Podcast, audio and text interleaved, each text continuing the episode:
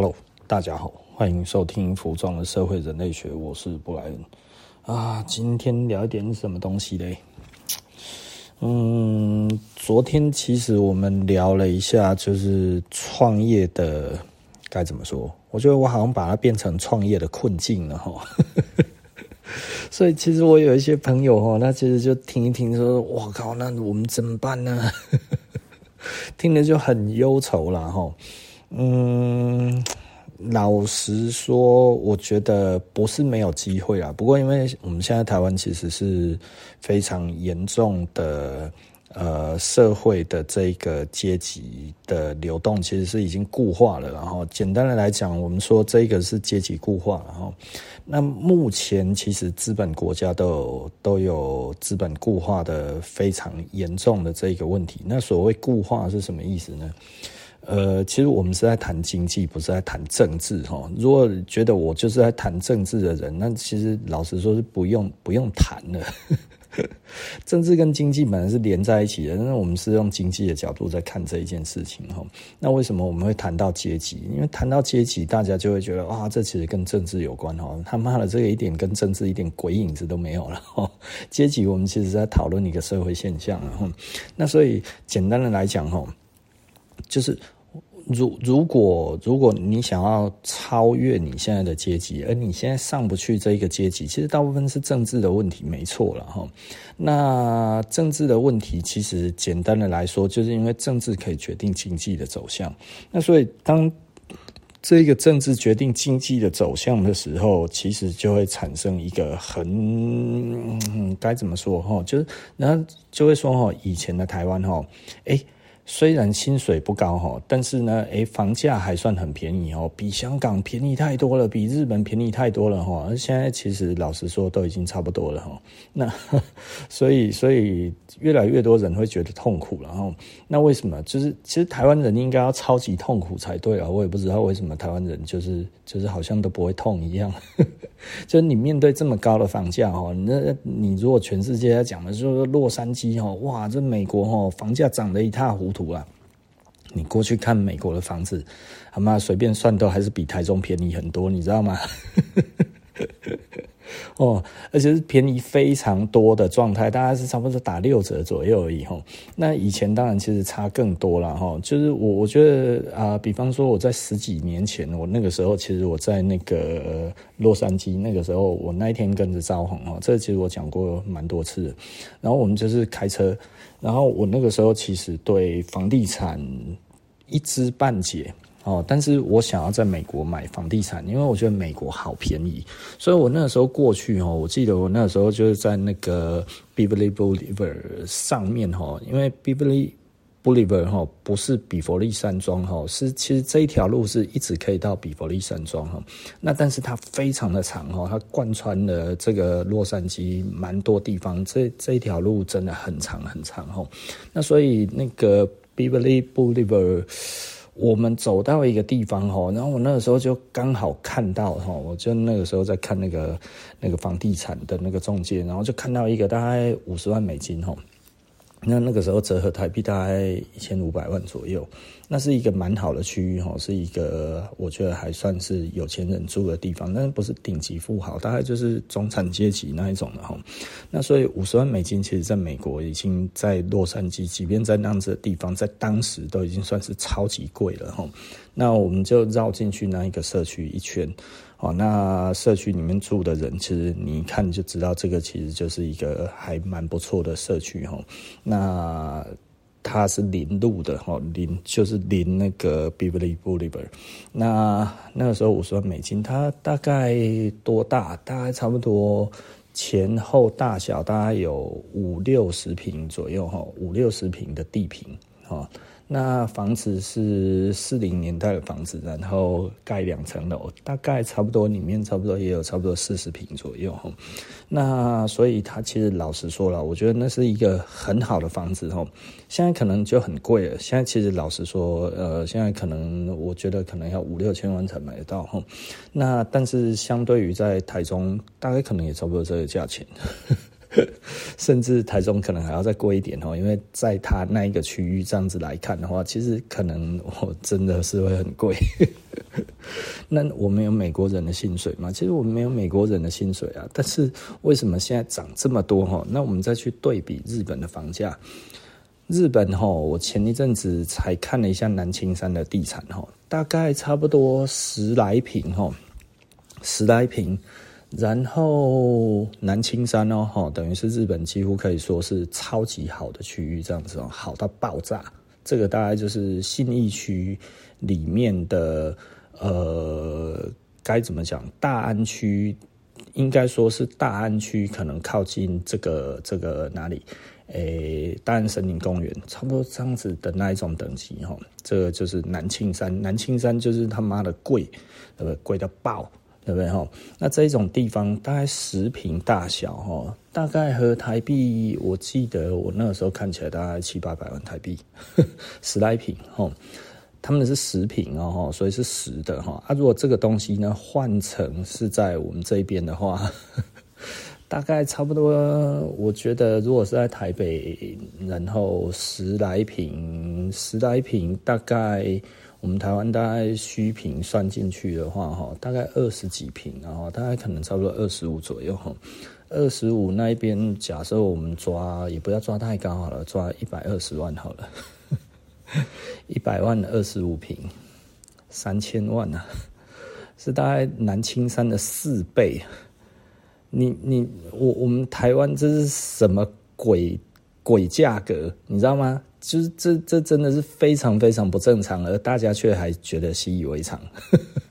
我也不知道大家在爽什么哈，就是就是这个其实老实说了哈，我们的房价其实是推升这个这个呃我们的 CPI 哈，就是最好的助力哈，其实就是房价哦，你只要房价一上去，什么东西都回不来。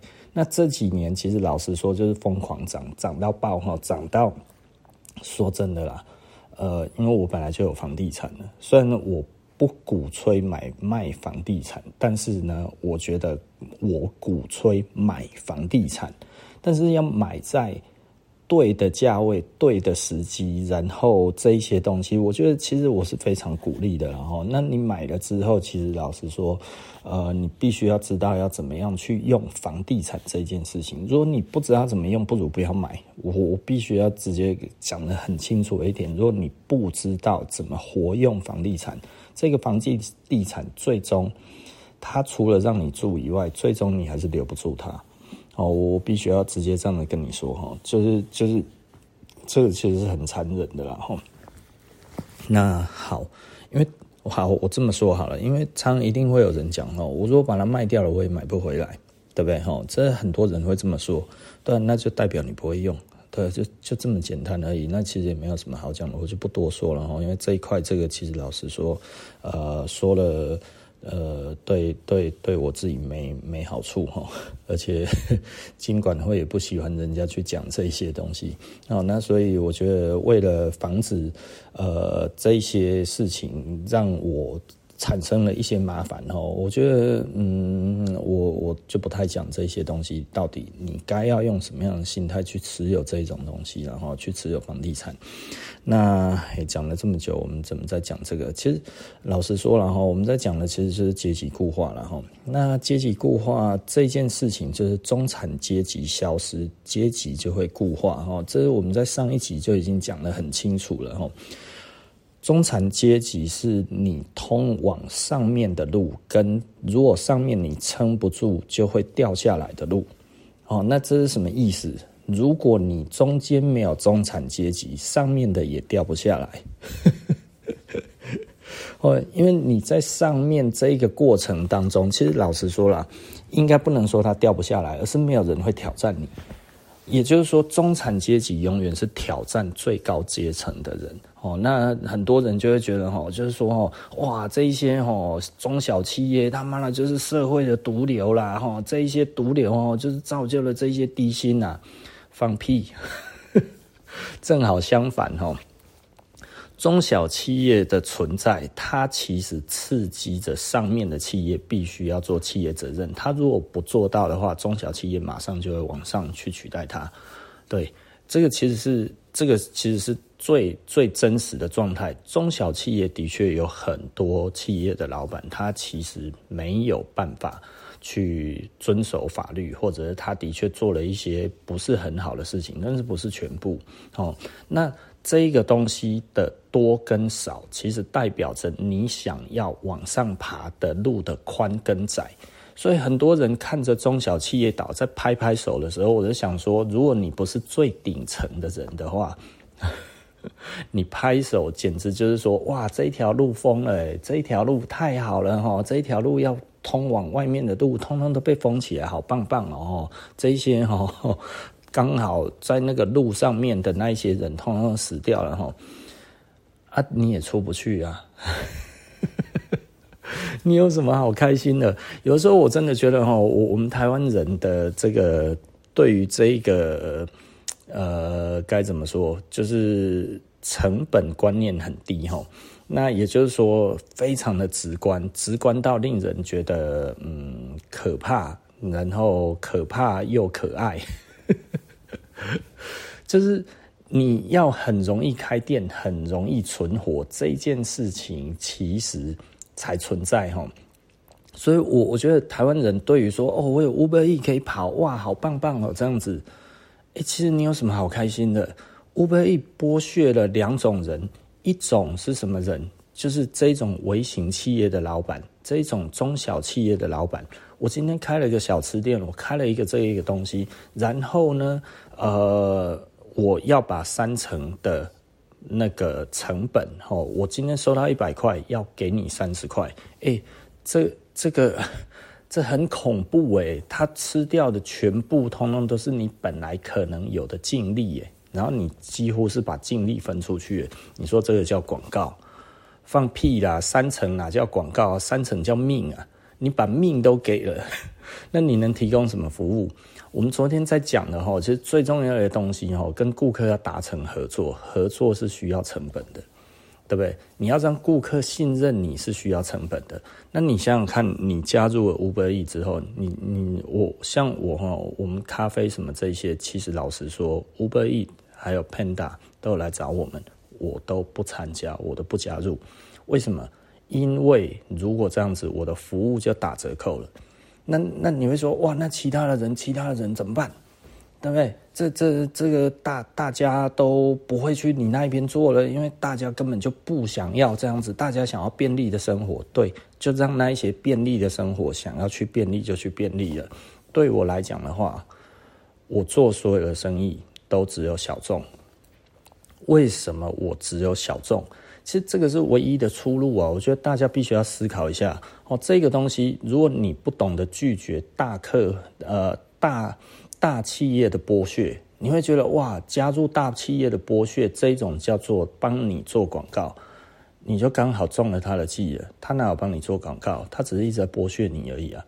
你如果今天加入他了之后，然后呢，你你能够给的服务，请问你要加分还是减分？无论加分跟减分都跟你无关，为什么？很多人还是搞不懂，很多人就会觉得说，我在这个大企业这样下面的话，我如果做很好的东西出去，他加料一屌，哦，他吃的他吃得住的话，他会不断的，哦，不断的不断的回来再回购，那这个时候我把它导入我自己的就好了。你他妈当这些 Uber 是他妈傻子是不是？他演算法是傻子，是不是？对不对？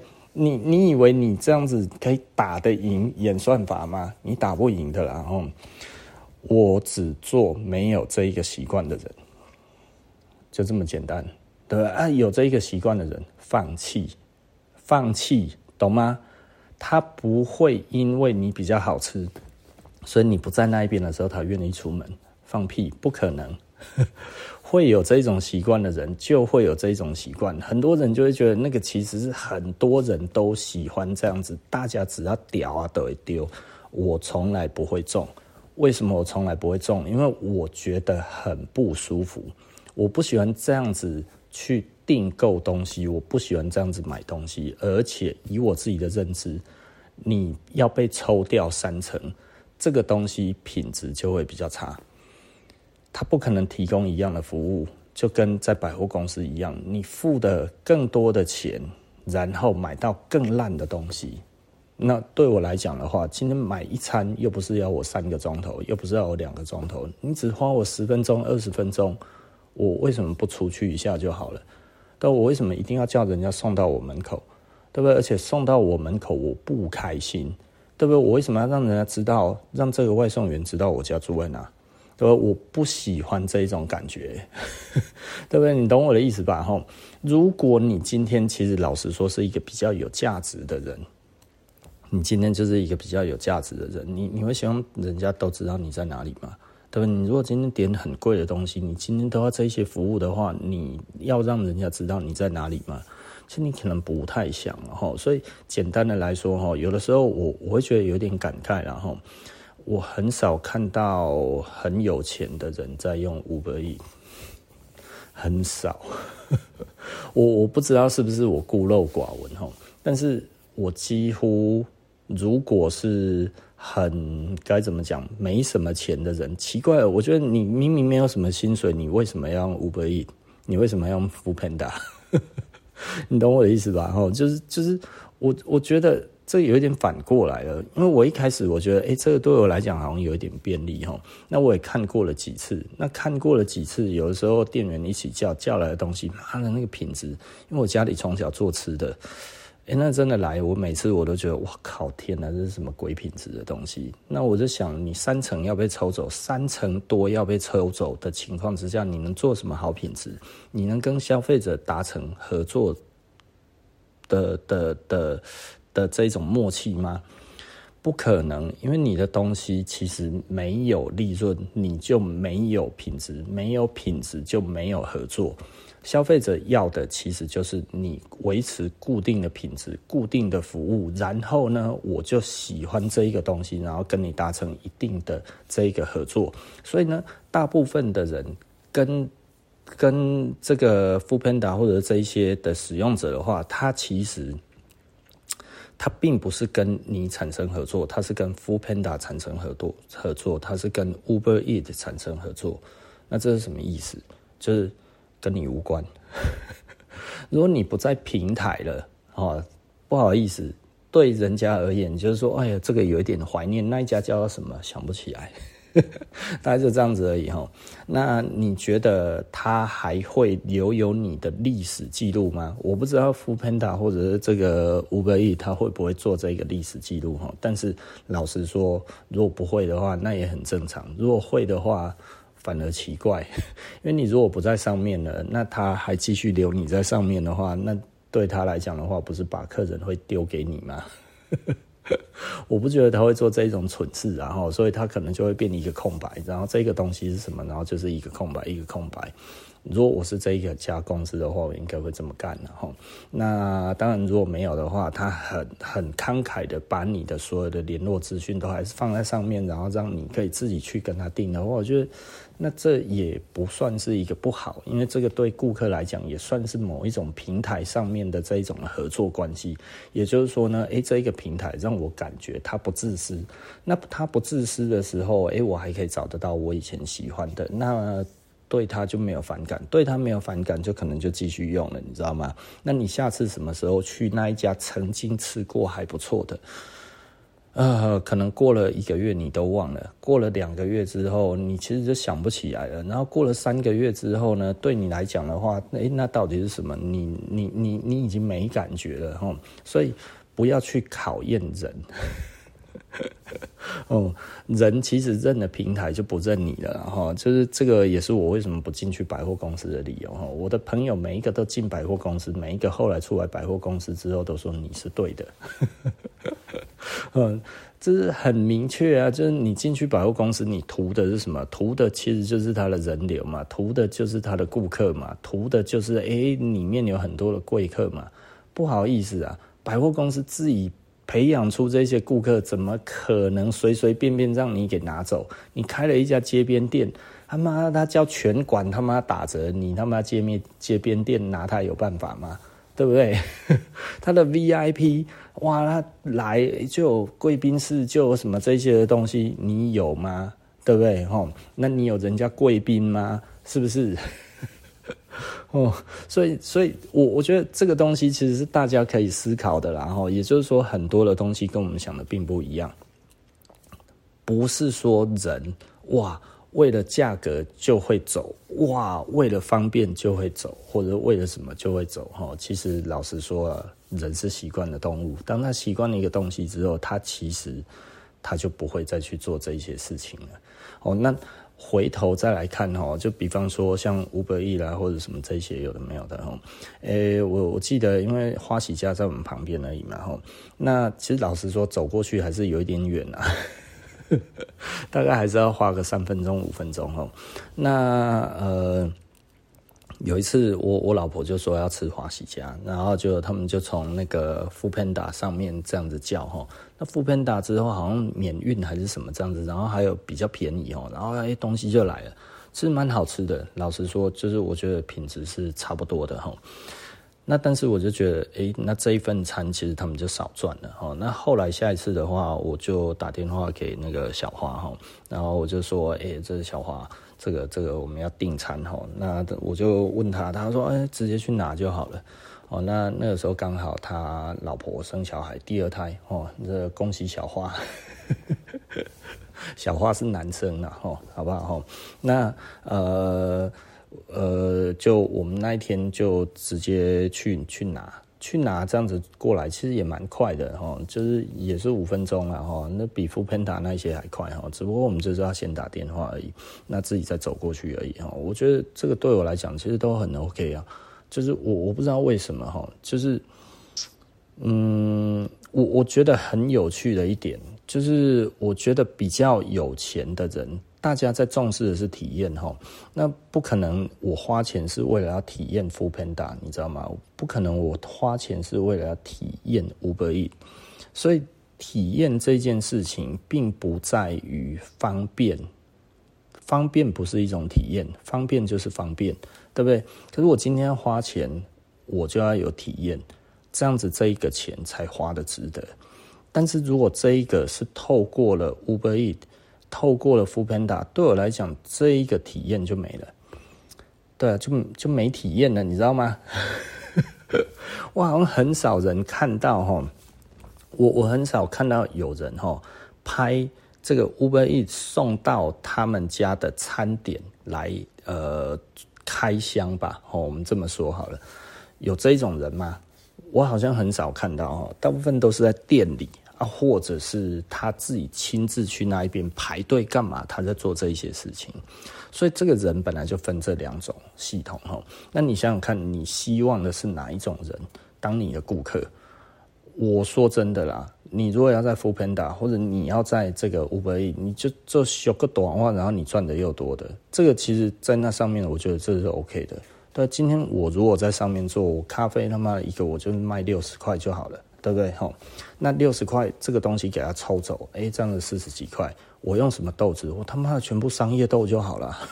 我还我还要挂我自己的 logo 在上面吗？不要了吧，我最好做另外一个平价品牌跟他合作就好了。我还要什么品质吗？不用了，我不用什么太大的品质啊，就随便弄一弄就好了，对不对？反正大家要的就是一杯咖啡。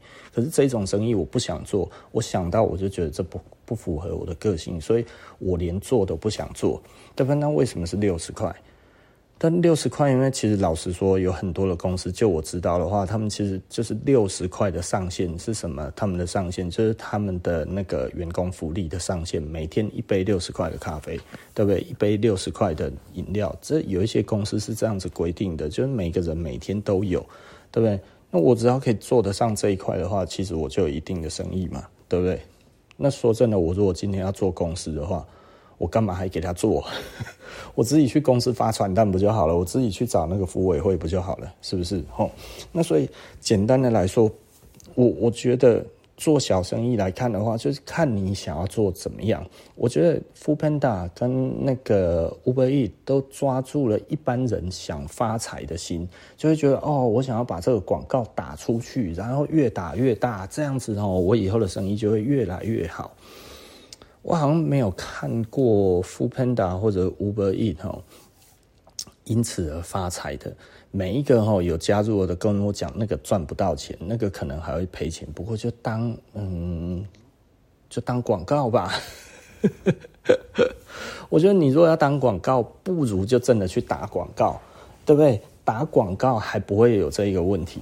我我我觉得我我有的时候就有一点在思考了，就是说，其实这些大企业就是抓住了这些想创业的人贪心这一点，贪什么？贪普平台上面的人数，贪它的使用人数。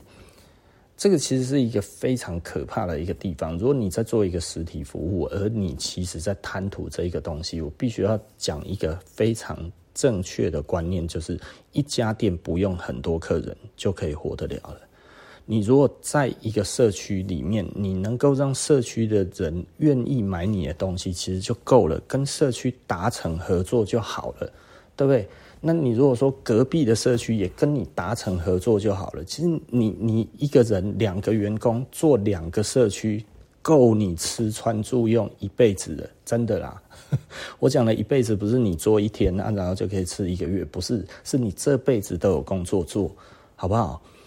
没有那么困难，所以你在思考的应该是如何跟顾客达成合作。你不要去想说哇，我要这个一网打尽所有人。你只要一网打尽所有人，你就中计了。你只要一网打尽想要所有人的话，你的这个生意就连干都不要干了，因为现在没有大生意了。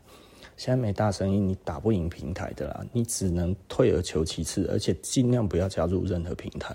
你只要加入平台，你就是奴隶的，你其实就是这个社会的底层了。你不可能在依附任何一个状态之下，而你还可以越来越壮壮大，除非你今天在一个公司里面内部创业，这是有可能的哈。但你不可能是外部加盟，而而你可以，就你不可能是靠外部的加加盟结盟而成为有钱人，黑喜。那个太难了啦！哈，我不知道到底有没有人因为做了 Uber Eats 之后，哈，这个这个，然后他其实赚很多钱，对不对？我我我听到的都没有，哈。那我我真的我听到的都没有。那另外一种就是外送员哦，他多了外送这一个这一个职业，哇！外送员其实老实说，在外面跑来跑去这样子，其实呢，哇，还是很好赚啊！再怎么样都比去公司里面赚这样子还好啊。这是不就是计程车司机吗？你觉得计程车司机很高尚吗？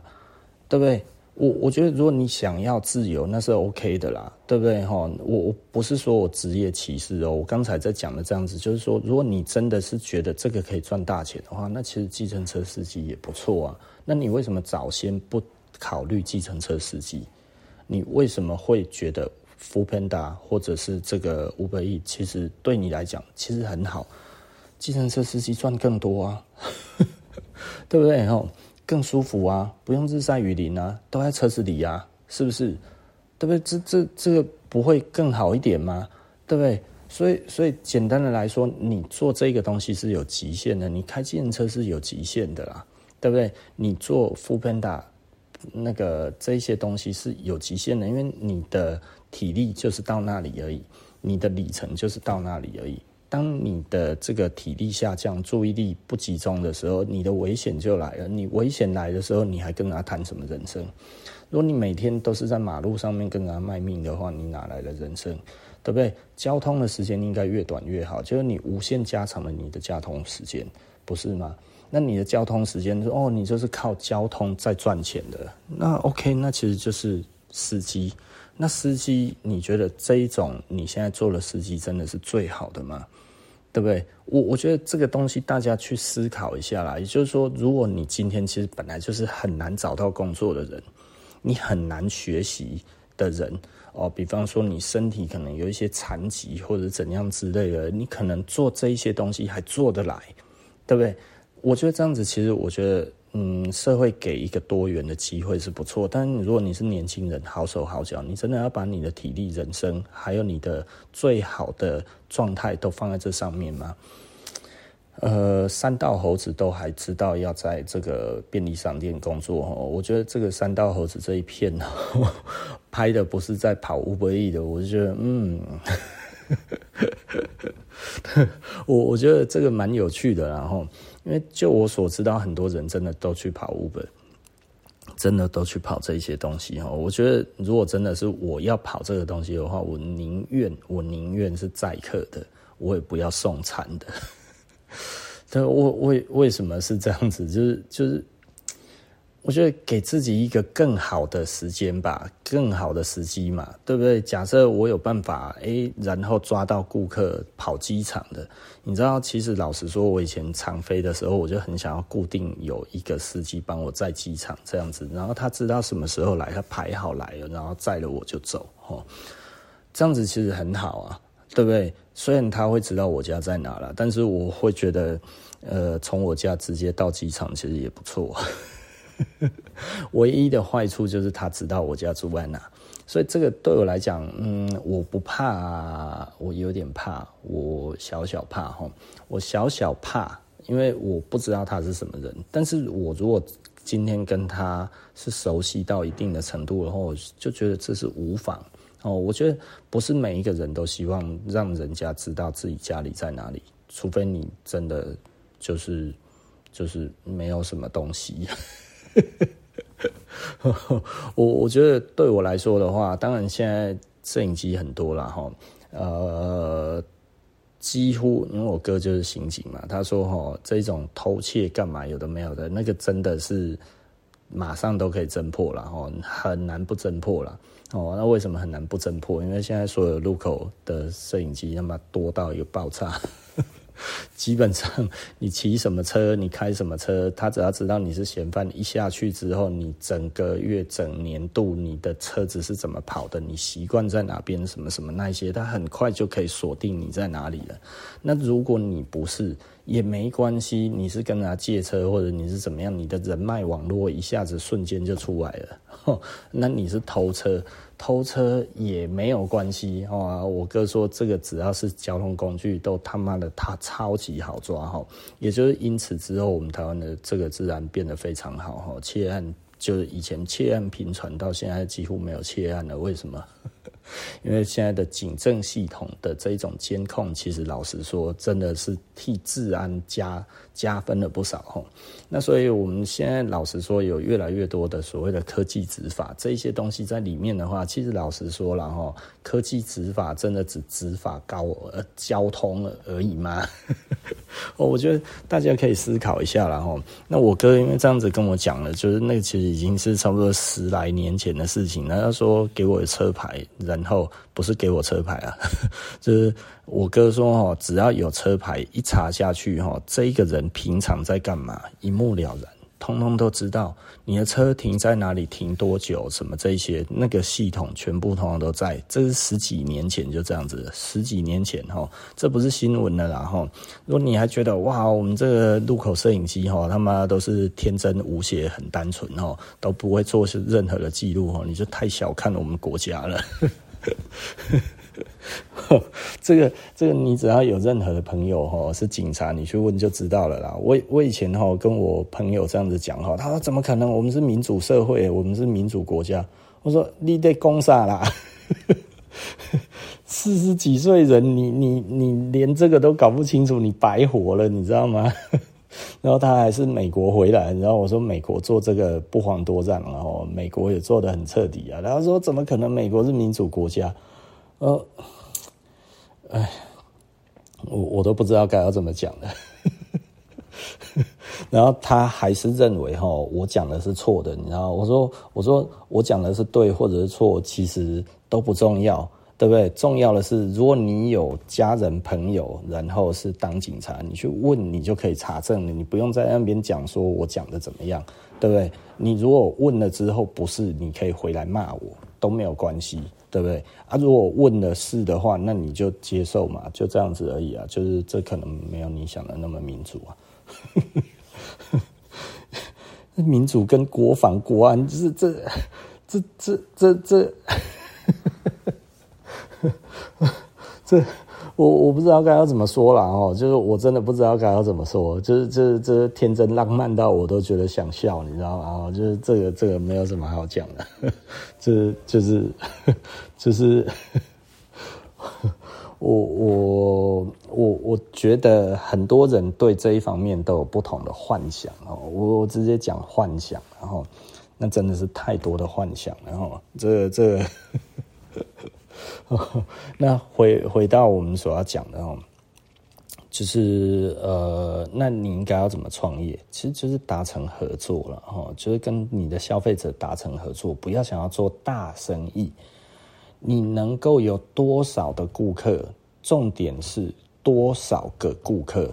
这其实我我在服装的社会人类学前面的几集就已经讲过了哈，就是说你要知道你的顾客有哪一些，是一个一个一个的算哦，不是一群一群的算。你没有那么厉害，如果你是一群的，你通通都沾不到边，因为一个区隔里面通通都是平台的，通通都是大企业的，你只能抓到一个一个一个一个一个。individual individual 的这样子的一个一个剪啊，你说这样子要剪到什么时候？你如果连这个你都没有办法了解透彻的话，我这么说好了哦，便当一个一百块，一百个一天一万块，毛利如果有三成，那这样子一天赚三千，对不对？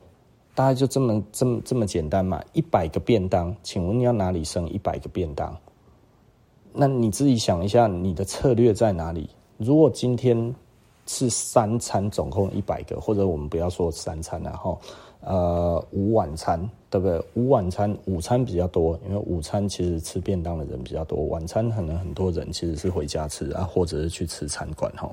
那呃，假设这样子是诶，午餐七十，然后呢晚餐三十，那你怎么去抓这一群人？你怎么把它抓出来？对不对？路过的可能 maybe 二十个，呃，总共路过了二十个。那其他的你要从哪里抓？你跟谁达成合作？这样子就出来了。那你如果贪心一点，一百二十个，一百二十个，那一天三千六，对不对？一一个月，然后一万十万零八百，那十万零八千，是不是？好，那如果你再贪心一点，一百五十个，这都不是问题啊。那么问题是哪里？问题是你要跟谁达成合作？你要跟谁产生这一种的合作关系，跟这个产生服务的现象，让他愿意觉得你比较好，而我愿意长期信任你，这件事情其实比较重要。你想想看呐、如果你一百块钱一个便当，你三十块被 foodpanda 给吃给给吃走了，那你赚个屁，对不对？你的毛利本来就只有就只有三十八而已。结果你这个时候被他吃了啊你，你那你只好退到只有五十趴，你你多会做啊？是不是你多会做？菜都自己种吗？猪自己养，鸡自己杀，是不是？太太太惨了吧？吼，你连饲料钱都付不起啊，是不是？哦，所以简单的讲，不是这样子做的。吼，重点其实就是你不需要跟平台达成合作，平台也没有办法给你一百个啦。你如果自己去找的话，就有。那你慢慢做，一开始你自己一个人做，然后再来慢慢的、慢慢的、慢慢的。其实我我发现这件事情很少人会觉得这样子是值得的，但是刚好在我以前，呃，我就习惯这样子算，因为我不喜欢算没有意义的东西，我只喜欢算算得到的东西。所以呢，我都从就是我最喜欢讲的哦，行远必至的。这个东西其实我很早很早以前，这个东西实在是太感动我了哈！我国中的时候第一次听到“行远必至”的，我就觉得干嘛这一句话是什么意思？你知道？后来去查了之后，啊、原来都是从脚下开始的。你算得到的才算啊！所以我那个时候其实就会发现，哎，我们所有的东西都要脚踏实地，就是从第一个顾客开始。你从满足第一个顾客开始，才有第二个，然后有第二个才有。直接可能会跳四个五个，然后你有四个五个会直接跳二十个，你有二十个的时候很快就到五十个，你稳得住五十个，很快就一百个。这个快是快到非常非常的快，但是你的第一个在哪里？第一个是最难的，到前十个都很难，然后再来就慢慢轻松了。其实这其实就是一个很简单的一个开始，它其实之后就会呈现指数上升，然后到你没有办法承受为止。那如果有一些人硬要冲，就跟我们以前一样哈，我以前硬要冲，但是我那个时候其实就会觉得我应该有办法满足哈，结果我缺少了员工训练，然后我的员工其实基本上来，他虽然崇拜我，但是他其实只想要变成另外一个我。那另外一个我的意思是什么呢？我在这一家店做实验，做我以后想要开的店。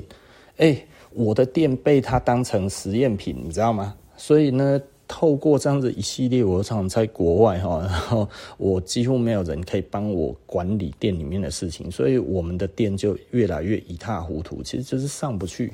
那为什么？就是急。那为什么？就是能力不足。对不对？现在再回头叫我再重新做一次那个时候的这样子的状态，其实老实说，我其实宁愿都不开。我如果今天是为了要服务更多的顾客，然后盲目的开了店之后，也不要求店员。其实我那个时候很要求店员的，但是店员其实不受不受控。为什么？因为没有监督，没有监督的人，基本上这家店就简直就是不要开了。如果没有一个人可以当模范，那就是不要开了。像我昨天，我我儿子就被我骂哈，为什么被我骂？因为我们有一个位置在台台中店哈，是很隐秘的地方哈。那个那个员工都喜欢躲去那一边。那为什么员工喜欢躲去那里？其实我早就知道，监视器照不到，监视器不容易照到了哈。那不容易照到，人就喜欢去那一边。这个我。那个时候在做那个、那个、那个什么哈监视器的时候，我就讲啊，这里就是死角。然后冬天的时候就换到仓库里面哈，因为现在太热了哈，到冬天那里就还可以有人在里面哈，那那里就会是死角，员工就会去那边躲。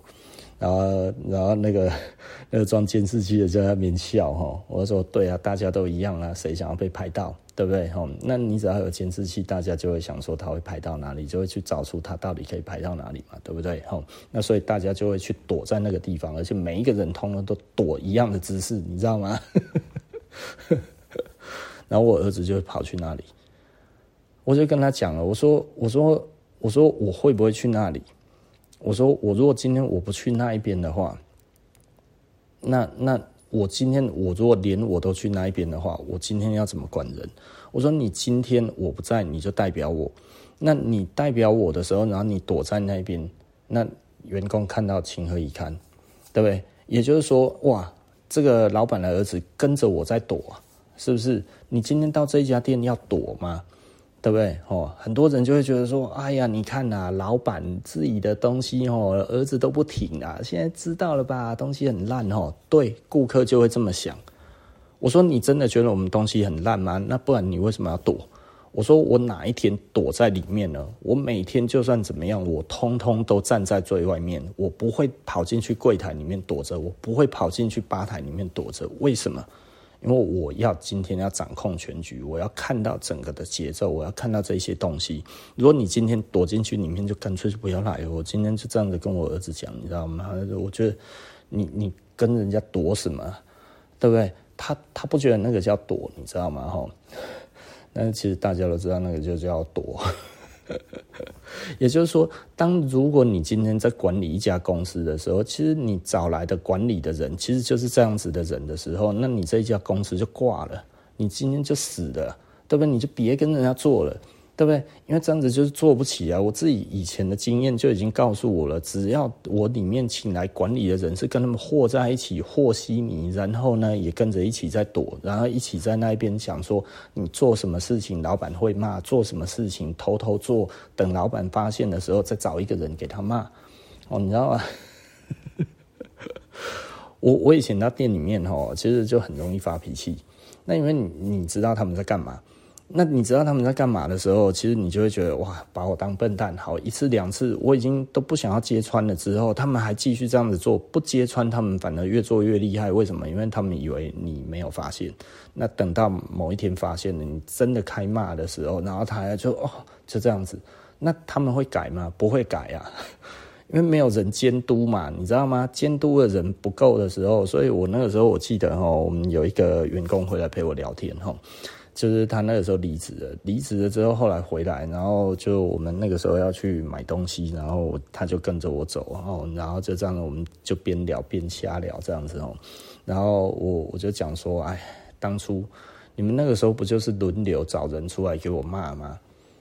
我说你们连位置都已经选好了，你们都知道进来的时候，然后只要看到站在哪里的人，然后我看到我就会骂他，对不对？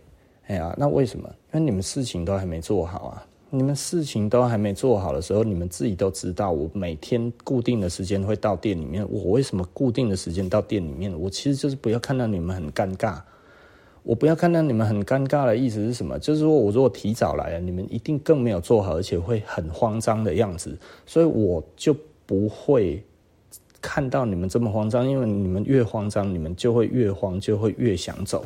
对不对？所以呢，我就都固定的时间来。可是固定的时间来，我这前面一直打电话叫你们做事情。其实老实说，你们也知道什么事情该做，但是你们都没有做，对吗？他说对，然后他其实就没有讲话，他要这样子吼。然后我说啊，为什么？我说你们不想做吗？其实你们很想做。对不对？然后他们他也没讲话，你知道吗？然后就这样子稍微看着我这样子在这，然后我就继续讲，因为老实说，我那个时候还没有要让他开口。然后我就继续讲我的哦，我说那这个问题在哪里？就是其实你们都想做，你们也知道该做，但是几个人在店里面聊天太愉快了，聊一下子时间就过了。说一下这个东西，聊一下这个东西，然后怎样怎样，时间就过了。哇靠！然后再来一个客人啊，心里面安心踏实了一点，至少这中间是有客人的啊，对不对哈？老板来的话也说啊，就是今天比较忙，对不对哈？然后就这样子，哎，等到我来的时候，大家发现事情都还没做，大家发现事情还没做，老板已经走进来了，这个代志大掉啊，哈，柜台前面就会有一个人。然后这一个人，我通常我就会问他说：“那今天怎么样嘞？那今天如果不怎么样，那你们做了什么事情嘞？对不对？哈，我只要问了这两个问题之后呢，然后我发现不对哈，我也不会叫全部的人出来，我就对着那一个人，我就开始念他，一直念，一直念哈。为什么？我那个时候就讲了，我为什么不叫全部的人出来念？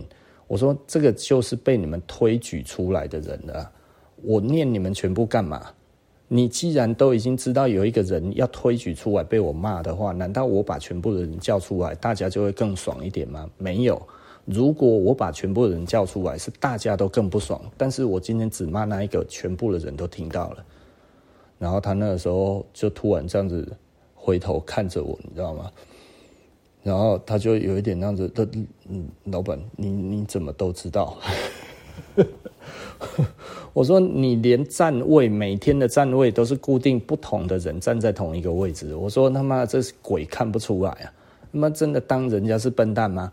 但是你想想看，如果如果你今天没有人可以监督，你把事情做大的话，就是像我当初那个样子啊。我那时候有有办法吗？其实我没办法。最后我突然就觉得不要了，那我就开始收，就一家店一家店的收。为什么？因为你突然发现，其实这根本就不管用，你多开店根本一点意思都没有。所以你如果能力还没有到的时候，你还想要多做一些顾客的话，你别傻了。你死定了，因为你跟这一些本来做好服务的这些的顾客算起来就是有一个隐形契约，这个隐形契约就是你们的默契，你们的默契就是做好这个服务，而当你的员工没有办法做好这个服务的话，你们这个隐形的默契就没有了。所以我们那个时候无论怎么做，客人一直来，但是一直走，一直来，一直走，一直来，一直走，出现破口，对手开始攻击，对不对？你有办法招架吗？没有办法招架，因为员工根本招架不住任何的攻击，所有的攻击只有老板能够承受，不是吗？对不对？只有老板在店里面安安，就是在那边安着，对不对？我那时候做的决定是什么？我一直出国去显示我们有多强大，对不对？这个我也认识，那个我也认识，这个我也认识，这样子，诶，我们去做更多的 social，为了下一步要出国前做努力。我那个时候是这样子想的。对不对？所以我觉得台湾只要还 handle 得住就好了。我最主要我是要出国，哎，所以我蜡烛两边烧，结果我出去了吗？出不去，对不对？我试着出去都被弹回来，试着出去都被弹回来，每年这样子花了数百万，好，一点屁用都没有。在自己的本业、自己国内这个自己最熟悉的圈，每年因此这样的损失的其实是数千万的生意就没有了，上千万的生意就不见了。为什么？因为你的员工不行。对，就这么简单。啊啊！为什么不行？没有人监督，没有有能力的人监督。所以呢，后来我看到了，其实郭董讲了一句话哈，我我记得是郭董讲的。他说哈，生意要上去哈，要等那一个人出现，你就会上去了。没有那一个人之前，你想都不用想。我后来就觉得啊，真的是错了，错了好几年哈。就真的，你其实必须要有一个真的厉害的人可以帮你 handle 的人，吼，你 handle 不住的话就没有了啦，吼。那当然，其实大家都知道，吼，呃，帮助郭董上去的其实就是他后来过世的那一个弟弟，对不对？吼，那好像郭台成嘛还是谁？然后其实就是他其实帮助过郭台铭整个上去的，但是后来真的就是太劳碌了，所以后来就死了。那呃，所以郭台铭为了这个跟台大合作这个癌症中心嘛，吼。呃，我我不是在帮郭董助选，然后，但是我是商人，我比较懂他在想什么。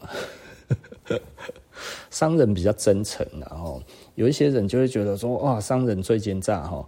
呃，商人好的商人都是跟人达成合作，对不对？这个才长长久久。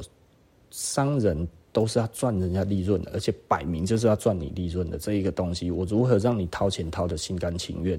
不是我一直骗你，骗你就纳许均衡了啦，吼，好不好？很多人都觉得啊，妈商人都骗人，骗人的商人很快就死了。你会被骗是因为很多无良商人不是真正的商人，好不好？无良商人不是商人，那是骗子，好不好？所以不要再把无良商人说成那个叫做商人，那个不叫商人，那叫骗子，好不好？哦。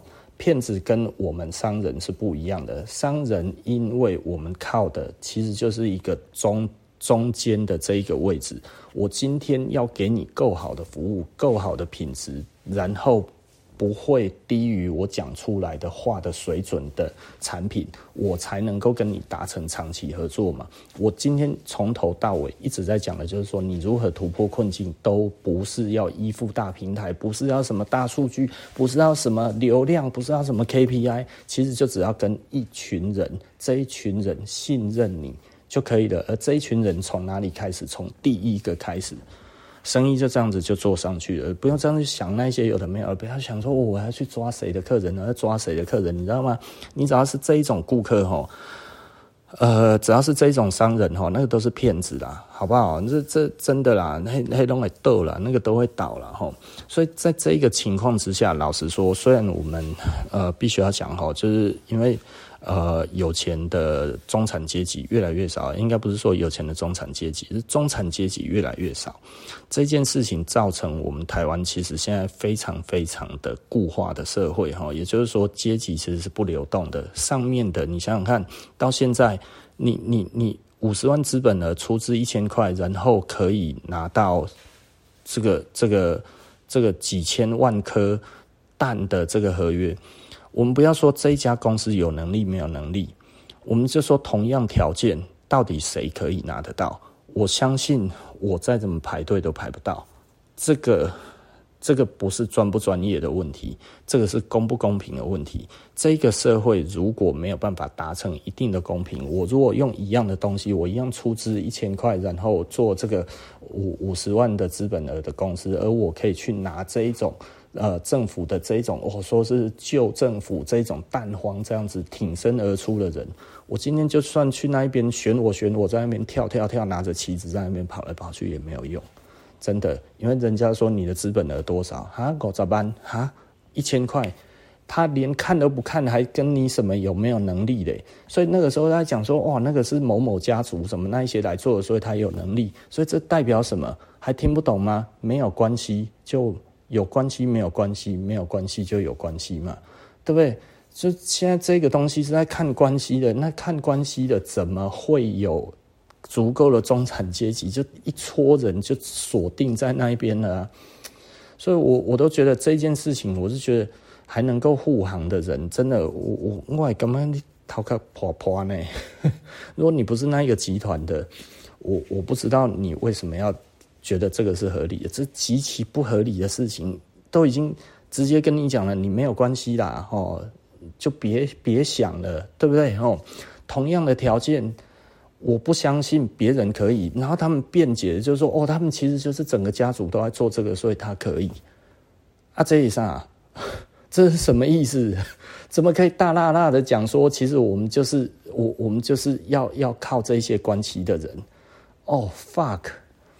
我现在想不呢，我我觉得那个太夸张了，那真的太夸张了啦，就是夸张到我觉得都想吐了，你知道吗？就是就是这样子可以。那那为什么平民老百姓不行？我我今天如果政府说这种的都可以，我们的一定是这种百业兴隆，你知道吗？全部大家通通都做得起来。政府的标案原来他妈的都不需要资本额，谁都可以来做，只要诶、欸、这个东西出来，大家一起去投都投得到。我我们什么时候是这么的好投啊？对不对？政府的东西是这么好投的吗？对不对？所以，所以我在讲的，就是说，这个东西其实，在我们台湾已经确定是固化了，就是，就是很明确就是这样子嘛。机会是不均等的嘛，对不对？也就是说，同样的条件，如果换你做，你就知道不行，对不对？为什么你不行？对不对？哎呀，就是因为你就是不行嘛，对不对？哎呀，这没有什么好讲的啊。我今天我去做也不行啊。对不对？我我今天只要认识一个人在国外，然后所以政府就会马上帮我铺这一个路吗？放屁呀、啊！那我扣零，不可能啦，还是 impossible 的代志啦，因把怕西包来不扣零啊，对不对？你说你有关系，谁信你有关系呀、啊？那有关系一定拿得出来吗？对不对？你这个东西真的在那一边其实是 OK 的吗？是不是？你怎么证明这个东西是 OK 的？你有没有文件？你有没有什么这些东西？你拿出来了没？就算。国家有紧急危难的话，他妈的我都不用检验，他妈的东西就可以进来吗？是不是？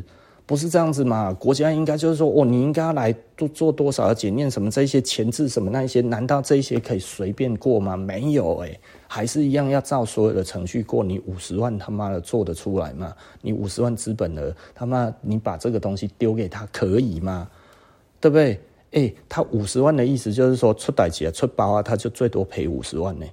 你要资本额就是这个意思啊，也就是说他的承担风险能力，他愿意承担风险的能力就是五十万呢。哎，五十万的资本额的意思就是说，他就只要赔这样子就可以了。他脱产，他最多就是赔这一些而已，这不是资本额的意思吗？那你如果愿意给他更多的话，那是你自己傻，对不对？你懂意思吧？对不对？所以，所以这个东西其实老实说，它是非常不稳固的。对啊，你今天就是说，哦，政府听这个人的诚信就可以做这件事情，所以我们今天政府是诚信做事，只要这个对方有诚信就好了，这样子嘛，对不对？那那那为什么不是百业兴隆？对不对？大家都应该可以全部去做这一些东西啊，大家都分得到啊，就你分得到吗？如果你分得到，我没话讲，但是老实说，很多东西我们连分都分不到啊，对啊，八千八百亿。嗯纾困什么这些，我一毛钱都分不到啊！为为什么我一毛钱都分不到？就是因为 我们没有那么惨啊！营业额还要前一年比起来还要衰退多少？这些我今天如果不知道有这一个法案的话，这一个东西我怎么提前去做账？对不对？很多大公司都有做到，可是我觉得他生意没有那么差，为什么他可以做到？就我自己就知道了，这就是。啊、哦，这再多讲就不好意思了啦，对不对？哦，所以简单来讲，有关系就没有关系啊，没有关系就有关系。这其实现在这个我们台湾就是这样子，那固化的社会就是这样子，这这本来就是这一个感觉。那你要说其他的固化是这个样子吗？英国的固化又是另外一种哈。英国的固化其实英国是非常固化的一个社会了，也就是说哈。你会觉得你要当有钱人，这辈子是别想了哈，你只能慢慢的爬，慢慢的爬，下一辈下辈子的人看看有没有机会啊，不是啊，下一代人啊，不是下辈子，你没有办法再预 测你下一辈子会不会投胎到哪里哦，所以你的下一代人就可以了，就是这个就是我非常 shock 的一件事情，就是香港的年轻人二十出头的年轻人，然后因为听我们 podcast 然后然后到台湾来的时候跟我们聊，跟我聊天竟然可以聊到。阶级，我们台湾人多数就是甲嘎七老八老哈，吃到他妈七八十岁也不懂得什么叫做阶级，也不懂得什么叫固化，看不懂什么东西，你必须要挺身出来去做你自己的这一些 protest 哦，就是你你不知道你要你要去去跟人家争取什么东西啦，我我觉得这个东西其实老实说哈，我就会觉得，嗯，我我实在是说不上来。我实在是说不上来哦，我们这个真的很无奈哈，真的非常无奈。然后，那呃，回头来讲哈，就是呃，其实老实说了，就是昨天一个嗯，算是客人朋友这样子哈，然后他说，那他们到底要怎么办哈？他们年轻人要怎么办？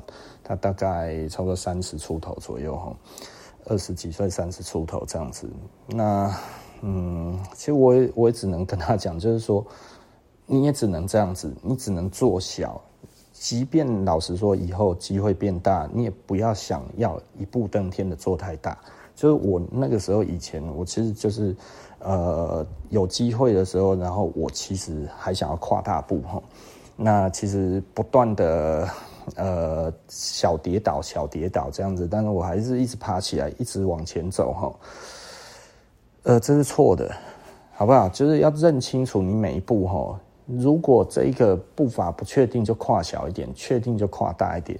但是不要乱跨，对不对？一个东西你知道它不成熟、不不足够能够交付的时候，就不要交付。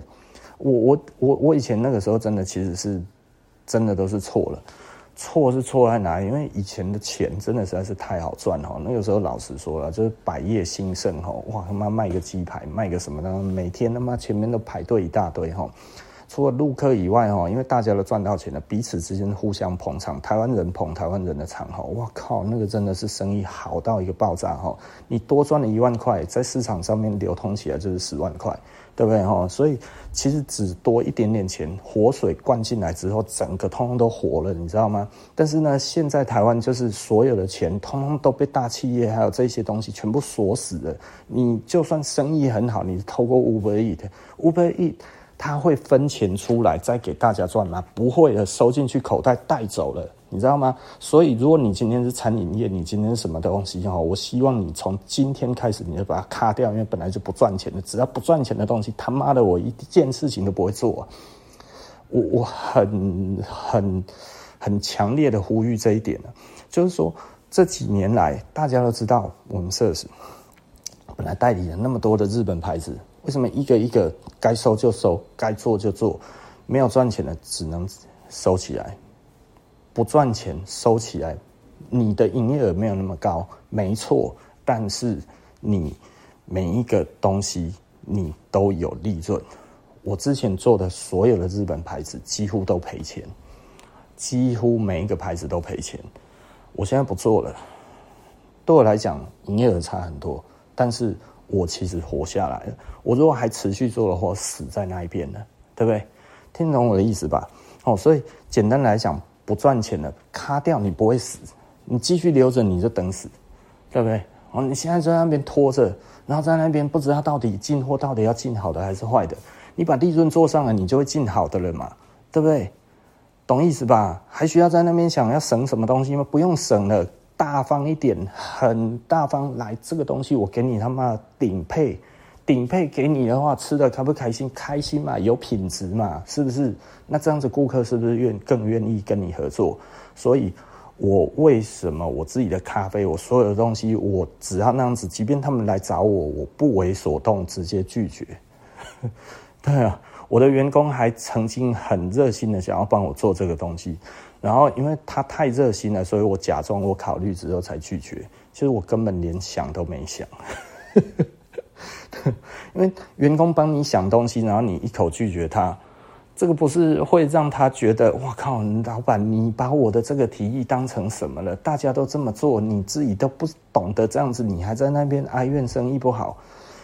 哎呀，你真是一个迂腐的老板啊！是不是？我应该要早早离开了。我为了要不让他们这么想的话，我还要假装我接受，然后在那边，哎呀，这个应该怎么样？呃，烦恼了一下，这样子演了一出小小的内心剧之后啊，太麻烦了，不要弄好了。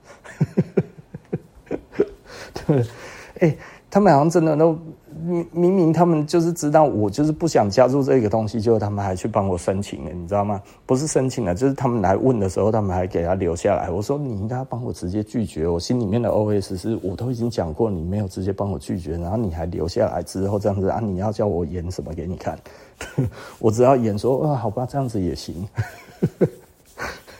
啊啊啊！做不来了，算了，对不对？哦。我说反正也赚不到什么钱，他说啊也对啊，这样子好像没什么钱赚。我说对啊，没有什么钱赚，我们不如不要白忙，对不对？哦，无论他心里面怎么想啊，他可能觉得他妈老板真的是个脑袋有问题的人，大家都在做，你都不会跟着做，难怪你生意做不起来，是不是？哎，说真的，你好好做不会赔钱。赔钱的事情不要做，没有利润的东西，老实说，没有利润的东西叫做什么？叫做没有前景的东西。因为你现在赚不到钱，你将来也不可能靠它赚钱。如果原物料上去的话，然后你马上第一个这个东西卖得再好都要停起来。为什么？因为你没有办法去跟你的顾客讲说我要涨价了，你说不出口你就死定了，不是吗？对不对？那原物料不会涨价吗？不好意思，它一直在涨价，是不是？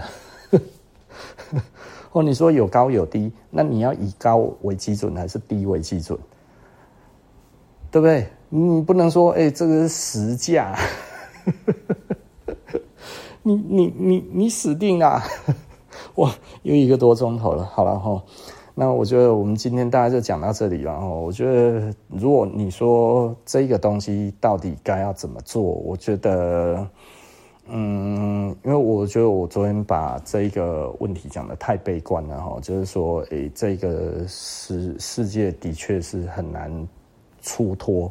那我我觉得我虽然说了我自认为的实话哈，虽然我没有把它讲得很难听啊，就是我没有把现实描述得更真实一点。我今天这一集其实描述得更真实一点。那为什么会这么残忍呢？其实就是希望大家认清事实，然后，但是不是没有解啦哈？那如果你真的已经在做了，其实老实说了，如果你除非你真的觉得，哎，你靠 Uber Eats 其实赚了不少钱，你的利润这样子其实你是很够的，那我觉得 OK，你继续做。但是如果你觉得现在哎跟这一些平台配合的话，你根本都没有赚到钱，甚至你还小赔钱。那你就赶快停了它吧，好不好？把它卡掉了，不用想太多，对不对？为什么不用想太多？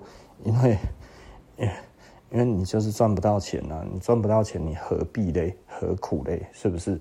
好，OK 啦。那我们服装的社会人类学就到这里，我们下一集不见不散喽，拜拜。